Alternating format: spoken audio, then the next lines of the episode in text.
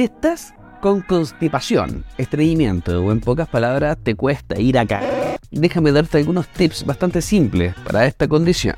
Sé que existen diferentes manifestaciones del estreñimiento, algunas muy graves y algunas muy leves.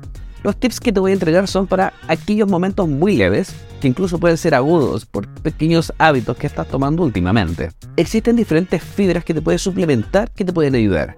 Y una de esas es el psyllium, que la puedes encontrar en casi todas las farmacias.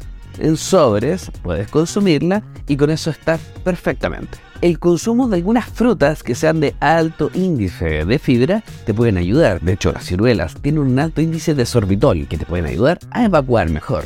De hecho, tomar agua mineral de las que encontramos normalmente te pueden ayudar, porque tienen un alto índice de magnesio, de sulfato y de bicarbonato de sodio, por el hecho de ser mineral. Y estas podrían ayudar a algunas personas con estreñimiento, que además caen en deshidratación. Y aunque no existe mucha evidencia, algunas investigaciones han visto que una dieta baja en carbohidratos podrían aumentar el estreñimiento.